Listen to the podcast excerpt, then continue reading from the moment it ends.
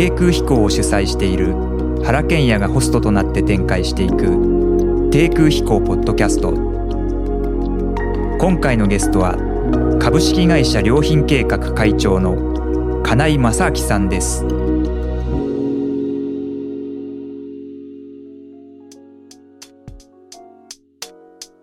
低空飛行ポッドキャスト。今回のゲストは良品計画会長金井正明さんです。金井さんは1957年の生まれで、うん、僕より一つ年上ですね。長野県の生まれで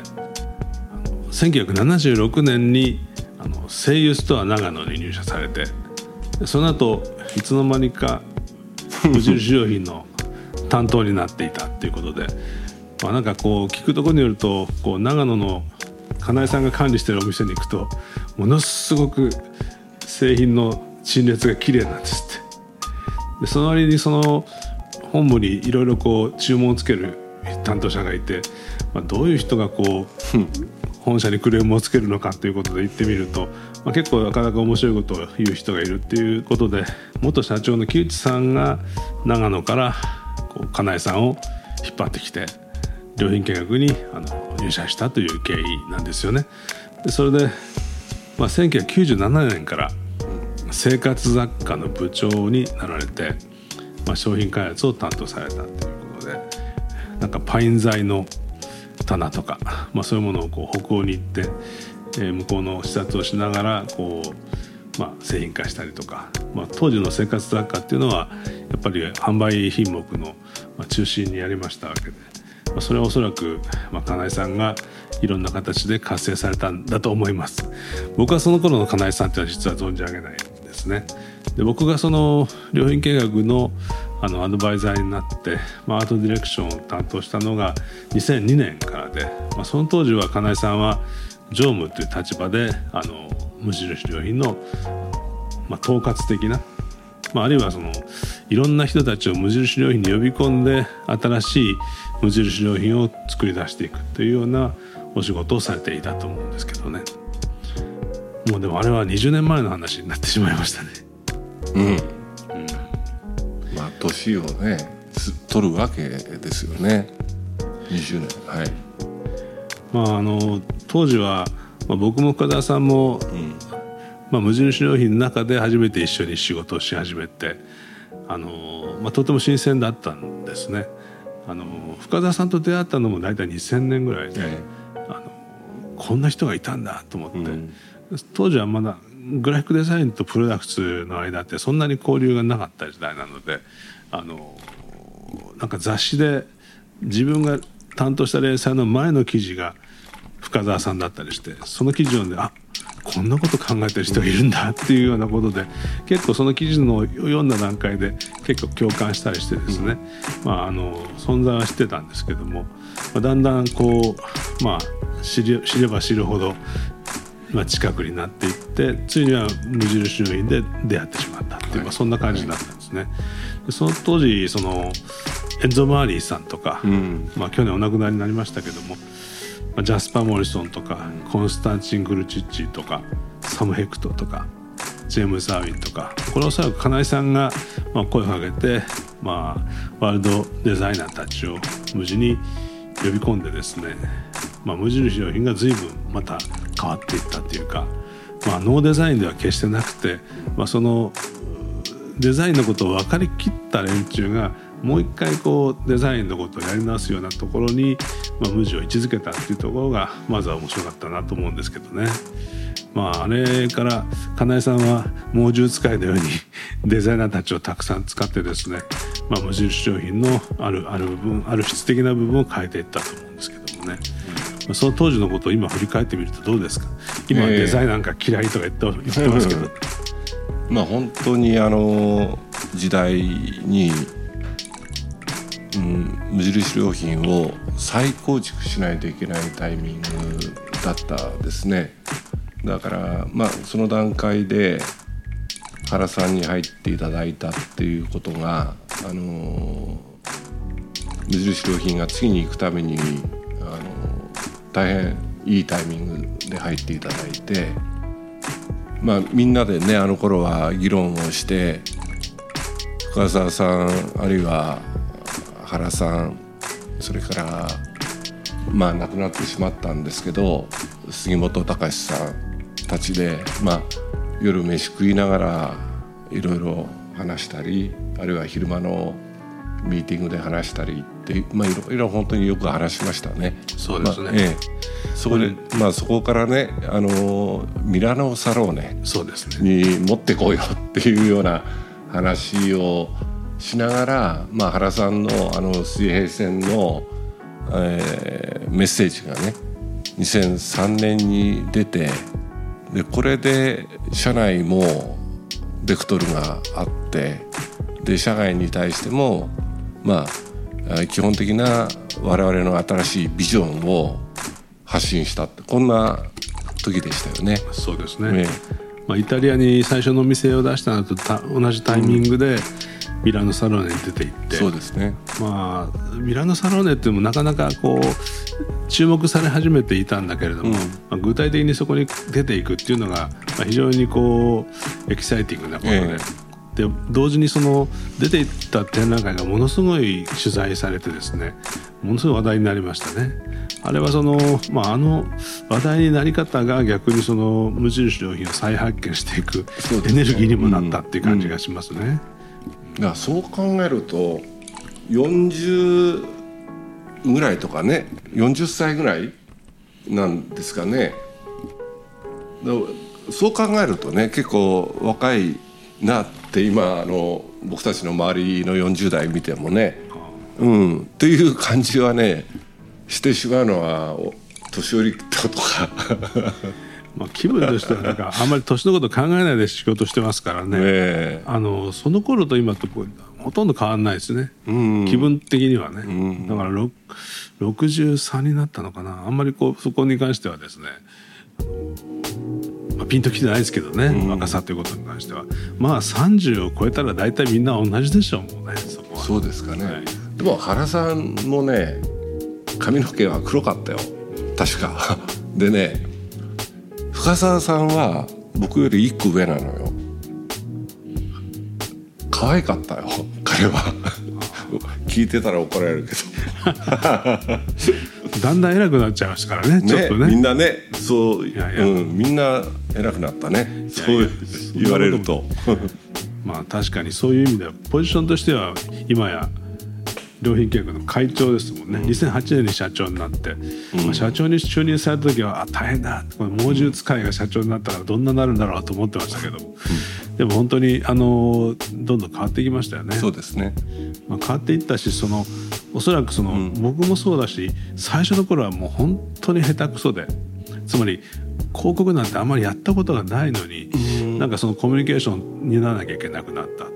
でその最初の頃の自分たちの仕事を見ると今本当にやばいというぐらい下手くそなんですよね。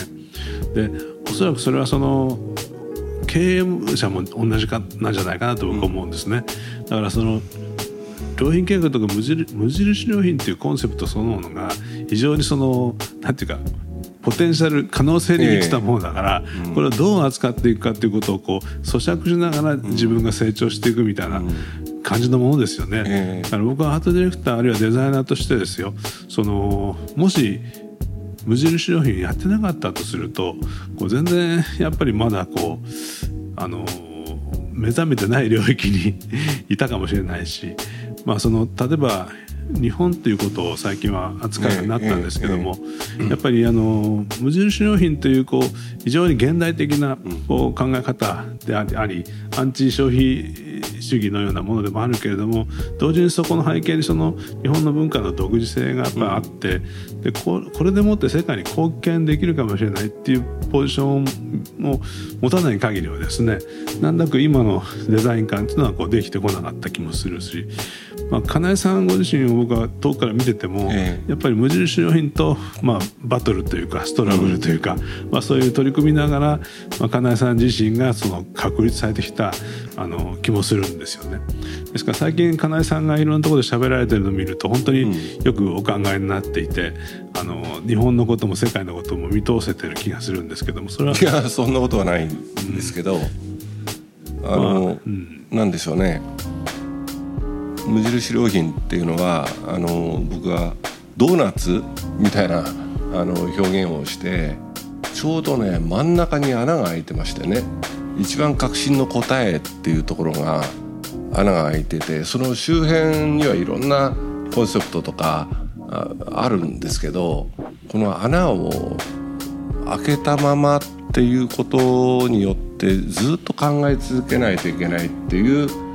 あの機能を持っているっていうのは素晴らしいなって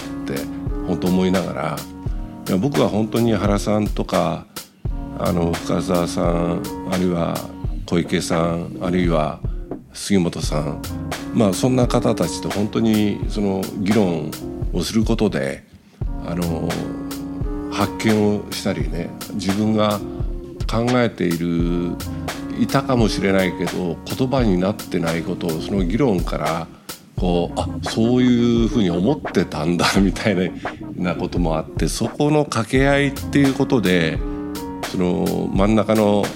穴らしきものをみんなでこう探ってきた。こんな感じがしますよね。そうですね、えー、まああの面白くもあり、うん、結構大変でもある、えー、まあ、でも本当にあの、まあ、無地の無印良品の発端っていうのは、まあ、非常に明快でですね、うん、そのまあなんていうか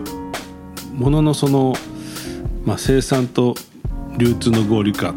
あるいはその簡素簡潔なものを素敵なものと考えられるようなものの価値観っていう、まあ、それはまあ消費がこう飽和した時代にあって、まあ、非常にその分かりやすい分かりやすいアンチテーゼとして生まれてきたわけですけども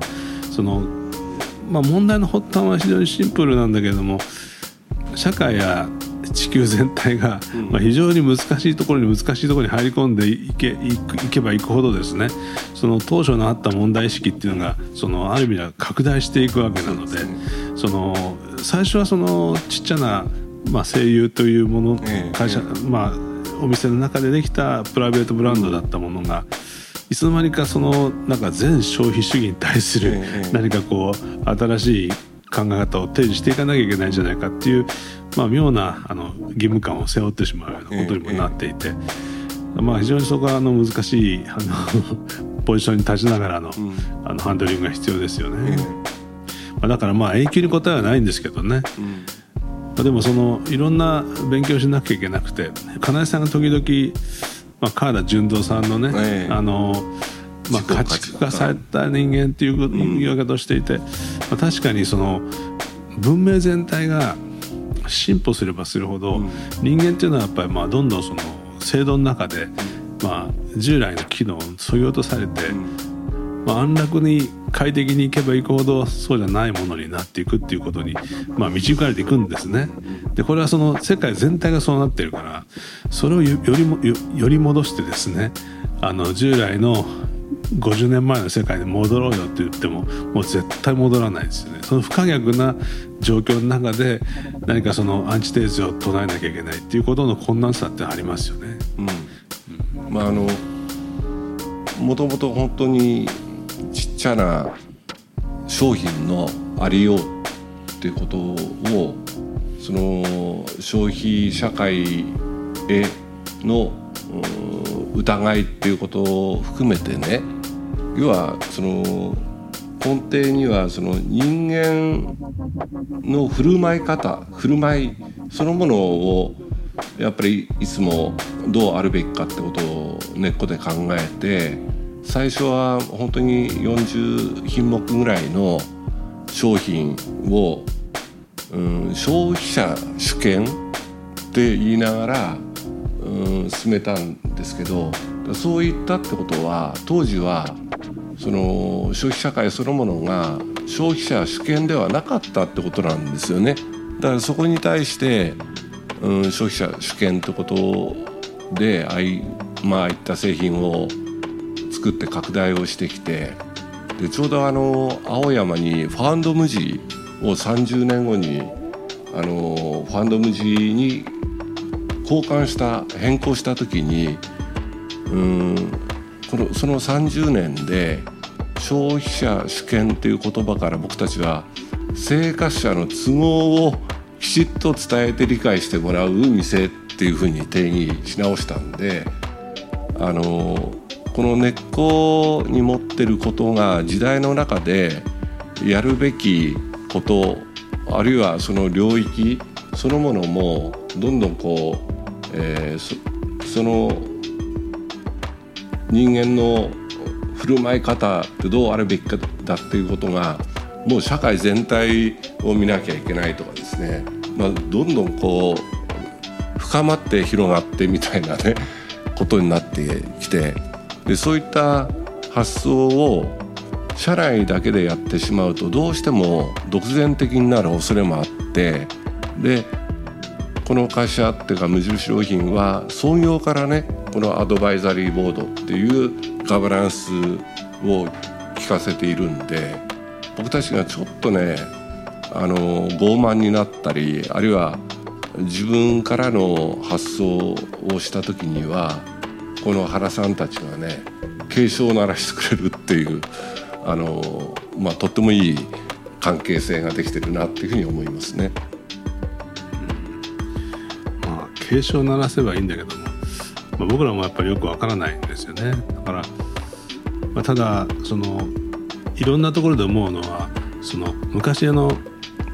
オウム真理教がなんか問題になった時に、あのなんとかサティアンってなりました。ね、うん、ありましたね。あそこにこうなんか操作操作して入っていく時に、うん、先頭にあのカナリアがカゴに入れられてですね、ぶら下がっていくんですね、うん、でなんでカナリアを持っていくかというとなんかガスが発生したりした時にいち早くそのガスをこう感知してカナリアがジタバタ騒ぐらしいんですよね。そうですね。でそれを聞いた時にデザイナーっていうのはそういう感じだなと思ったことなんですよ。うん、だからその何かこう商品開発をするとか、うん、あるいはコミュニケーションをやるとか、まあ、いろんなことを考える時にあこれやばいかもしれないっていうところで少しジタバタして見せるっていうのが、だから僕らジタバタするけども踏み倒していってくれてもいいんだけれども当面そのジタバタするのが役割だから、まあ、そこは何かこう、まあ、提案提言していくみたいなことがやっぱり起こるんだと思うんですよね。だからそれがこうジタバタしかしなくてなんか具体的なこの経営の形とかね製品の形はなっていかないんですけどもなんかそこでこう考えていくってことはあるんだと思うんですね。うん、まあね炭鉱のカナリアの話だと思うんですけどもあのなんでしょうね。原さんがねやっぱりその欲欲望の education っていう、はい、あの言い方を、まあ、されたでしょ？もう20年ぐらい前になるかな。はい、で結局僕たちがあのいろんな地域であの地域が、うん、もっと明るい未来をね見据えながらみんながその当事者になっていく必要性をとっても感じているんですよ。でその時になかなかねその便利を味わったりうんなんか小さい家族でえー、過ごしてきたりっていう中になんか個人主義になってねあの社会のことは誰かがやってくれるんだっていうふうに思い込んでる人がとっても多く多かったりあるいはこの地域はもう何にもないしって諦めてる人が多いんですよね。だここを耕すっていうようなことがねまあとってもねその欲望の education っていうことのあの今現実の中でそういうデザインっていうことがとってもなんか必要だなって感じがするんですね。そうですね、うん、まあやっぱりそのまあなんていうかなその言葉を、まあ、発したのは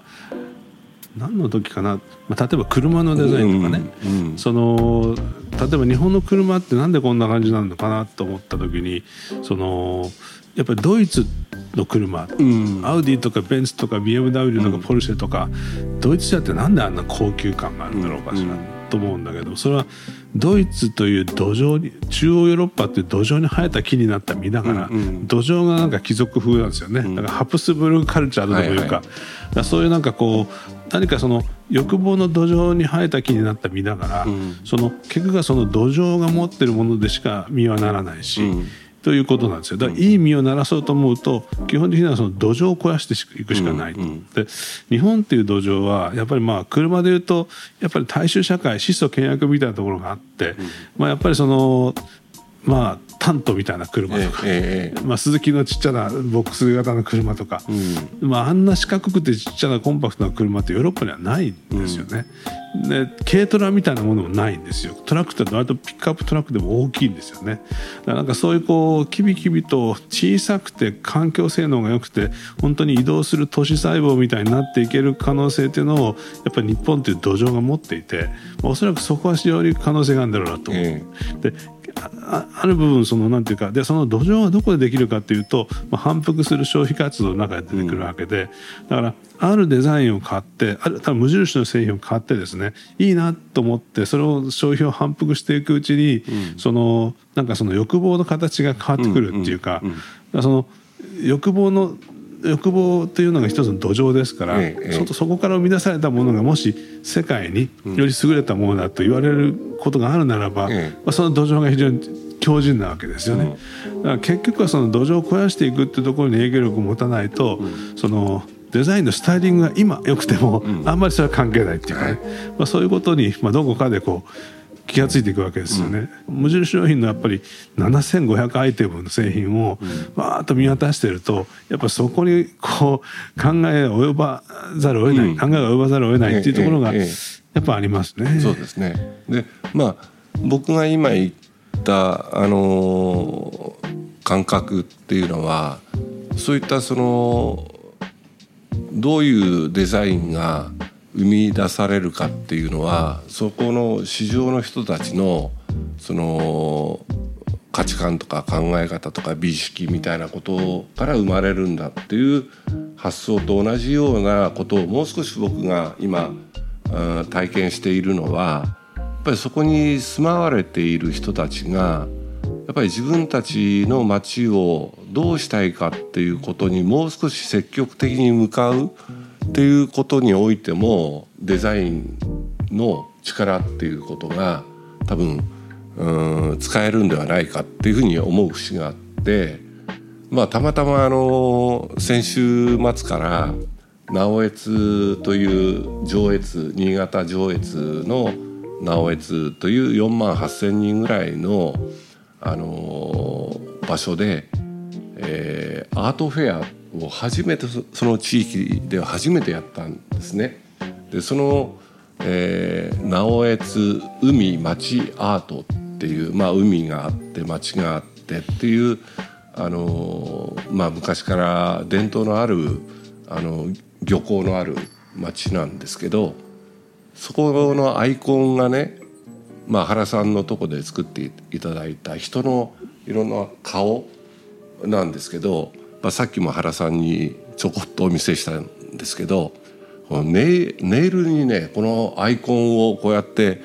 あの書いて僕に見せてくれるおば様がいたりねあるいは小学生の子供たちが「ありがとうございます」って言ってこのアイコンをねこう書いてくれるわけ。だから原さんの絵は小学生もでも描けるんだって思いながらいやいやなんかそういうことからもねみんながねそこに関わってきてくれてるっていうことがとっても大事で、あのーそういうことでなんかその僕たちの仕事とかデザインの仕事がそこに融合しながらね役に立っていければ嬉しいっていうふうにものすごく、まあ、先週思ったんですね。まあ、あの仕事は原デザイン研究所の矢崎っていう若いデザイナーが担当してるんですけどね、まあもうあの思い切ってやんなさいよって言って、まあその自由にやってましたね、ああそこの空気感が良かったんじゃないかなと思いますけどね、ただ顔にしたいっていうのは金井さんのリクエストだったんですよ。だからこう、まあ、その感覚もわ分かりましたしね、ええ全体。海海町アートだけじゃなくてあの町の保健室。そうですね。も開設されていて、まあ、直江津は僕は少しもお話をするとその海町アートっていうちっちゃな町のそのアートフェアを開催するようになった背景には、そのもう新幹線も通らなくなったような町があってですね。人口は微妙にこう縮退してるんだけれども、百貨店もいなくなってくるんだけれども、そこにあえて無印良品がドンと、もう日本最大のお店を構えたわけですね。でその無印良品のお店の中にさらにいろんな小さなお店をこう呼び込んできてその無印良品の中にその町の絡まり城をいっぱい作る。って、あの完璧なお店をそこに作るんじゃなくてもう私が言ってあげないと無印良品はしっかりしないんだからみたいななんかこう関係してあげたくなるようなあの要因をいっぱい携えながらその最大のお店を作ってしまう、うん、でこの人口に対してこのお店がって規模なんだけどもでもその無印良品のお店の中に直江津っていうものがこう再発見されてそうまさに再活性したわけですよね。はい。うん、そういう意味ではその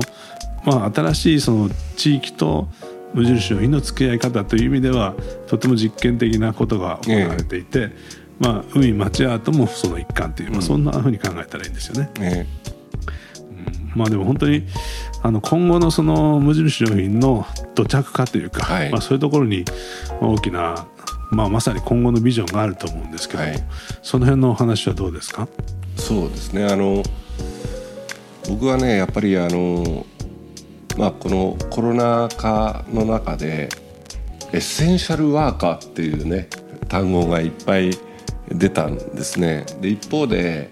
その格差社会っていうこともあの大きな課題を今抱えていて何かその働くっていうことに対してまあ例えば社員のこともね日本では従業員って呼んだりします。でこの従うなり合い みたいなね。ことではもうなくて要はエッセンシャルプレイヤーにみんななっていくっていう社会をどう作るかっていう、え。でここにね今挑戦しようっていうふうに考えていて要はその工業化社会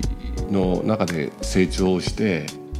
決まった仕事を決まったようにやればよかったっていうもう時代ではなくてむしろ現場それぞれが自分で考えて自分で仕事を想像していくような社会にすることでそこで給料を上げる原資が生まれてくるようなことをそのまあ全てのなんかその日本の業種でねそういう試みに向かっていきたい。っていうふうに目下考えて あのそんなモデルの会社作れないかなっていうふうに今あの一生懸命まあああでもないこうでもないってやってるところですね。すね。まあでもその構想は面白いと思いますけどね、うん、僕はあの、まあ、これからのその地域運営っていうのは、えあるいはこう地域の中でのまあ企業運営と言ってもいいかも分かりませんが、あのそこは一つ気になるのはやっぱりスクールっていう、うん、学校っていうことだと思うんですね。でこれはその学校っていう概念が、まあ、これから随分変わっていく、はい、つまりこのコロナを経由してすごく変わってくる、うん、まあ、知の伝達の仕方がリモートでもできるっていうことになってくるのでその大学とかねその教育の方法っていうのがどんどん変わってくるんですけどもでも地域なんていう時に地域に役立つ一つのこうマネジメントの発想なんていうのはどこにも実例がないんですよね、うんうん、ですから縮退していく日本の社会の中での地域運営これはどうやって知を出していくかっていうことは、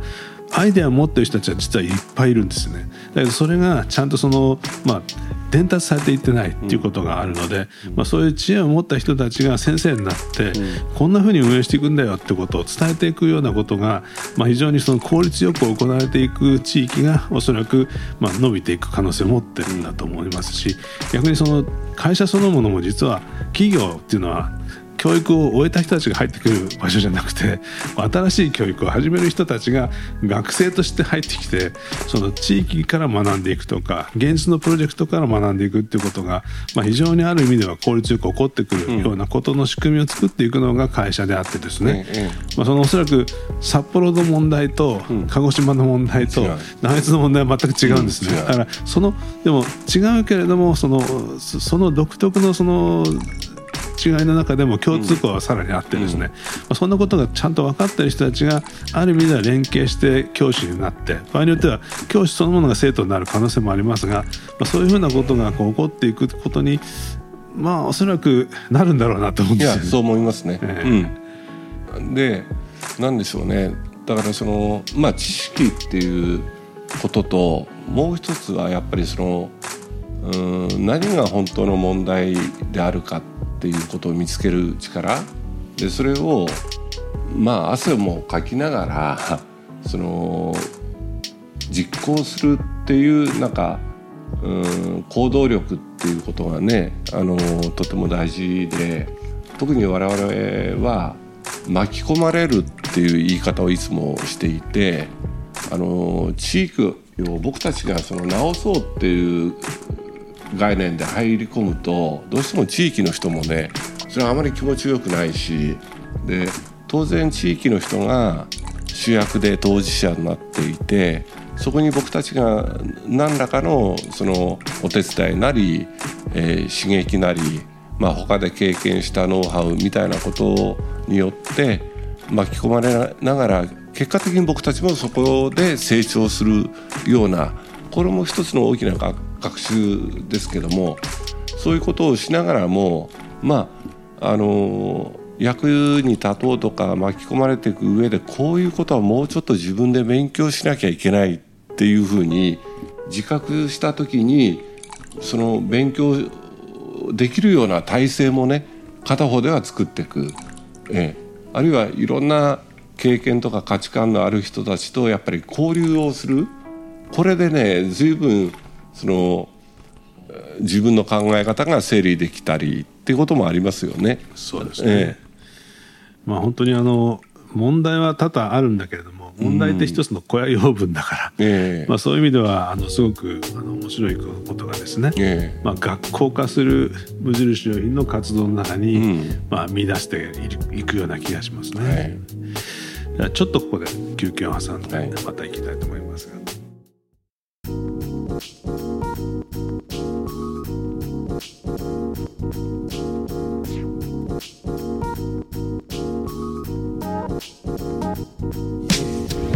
低空飛行ポッドキャスト。